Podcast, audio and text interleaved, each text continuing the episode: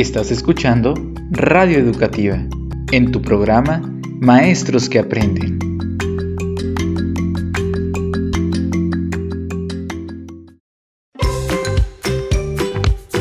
Aquí iniciamos. Los dejamos con Mirna, Omar y Cristian. Buenas tardes. Es un gusto poder abarcar un tema tan importante para los profesores como son las estrategias didácticas en la práctica educativa. Para enriquecer la aportación sobre el tema, el profesor Omar Reyes, su servidora, la profesora Mirna Reyes y el profesor Cristian Romero proporcionarán información relevante sobre el proyecto titulado Jugando y Aprendiendo. Primero que nada, de acuerdo con Díaz en 1998, las estrategias didácticas son los procedimientos y recursos que empleamos los docentes para facilitar la manera intencionada al procesamiento del contenido de manera más profunda consciente, reflexiva y flexible con la intención de promover el logro del aprendizaje significativo en los estudiantes. Es decir, que son un conjunto de actividades, métodos y técnicas a los que recurrimos para organizar nuestra práctica educativa y direccionarla al alcance de los propósitos establecidos en el proceso de enseñanza-aprendizaje, siempre partiendo de las necesidades de los discentes así como del contexto en que se desarrollan. Asimismo, según Frola 2011, es un conjunto de acciones articuladas que pretenden lograr los aprendizajes en los educandos, posteriores a un análisis exhaustivo de las necesidades de los estudiantes y los contenidos a abordar. Por eso se le llama el corazón de la situación de aprendizaje. Evidentemente, una cuestión importante a mencionar es el carácter intencionado, no se seleccionan estrategias al azar, sino que se parte de un diagnóstico oportuno, del conocimiento de los ámbitos en que se desarrollan los estudiantes, de los intereses sociales, personales y grupales, que permiten acercarse a la mejor opción, es decir, a las estrategias que permitan facilitar el aprendizaje de los estudiantes. Así es. Por ello, es importante también identificar los siguientes dos tipos de estrategias didácticas, las de enseñanza y aprendizaje, con la intención de saber cuándo recurrir a una u otra. Las de enseñanza son utilizadas por el profesor para promover y facilitar el aprendizaje significativo de los estudiantes a través de la participación de los mismos. Es decir, es un encuentro pedagógico que se realiza de manera presencial entre el docente y el alumno. Un diálogo didáctico real y pertinente a las necesidades de los estudiantes.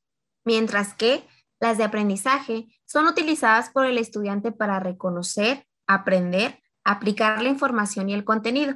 En otras palabras, es la manera en que estos organizan y comprenden los contenidos o ideas clave. Por lo tanto, su diferenciación se encuentra en el agente que las emplea, asimismo la intencionalidad que mantienen. Las estrategias en general comparten elementos, aspectos o rasgos en común que son considerados componentes fundamentales. Monereo las describe como 1. Los participantes activos del proceso de enseñanza y aprendizaje son estudiante y docente. 2. El contenido a enseñar, conceptual, procedimental o actitudinal. 3. Las condiciones espaciotemporales o el ambiente de aprendizaje. 4 las concepciones y actitudes del estudiante con respecto a su propio proceso de aprendizaje. 5. El factor tiempo. 6. Los conocimientos previos de los estudiantes.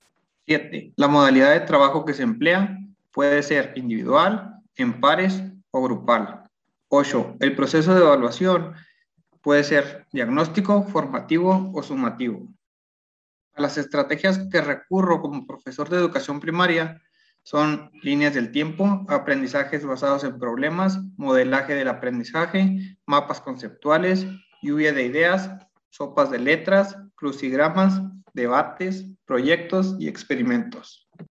En cuanto a las estrategias que recurro como profesora de educación secundaria en la asignatura de español, en lo personal empleo con regularidad la historieta, las ilustraciones, la aplicación de Kahoot, la lluvia de ideas, la discusión guiada, la dramatización, la lectura comentada, los mapas mentales, los rompecabezas, el cuadro comparativo, y las canciones.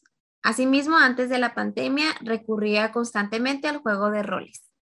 Desde mi práctica educativa con los estudiantes de bachillerato en el campo disciplinar de humanidades y ciencias sociales, empleo organizadores gráficos como mapa mental, conceptual, semántico, radial y cuadro sinóptico.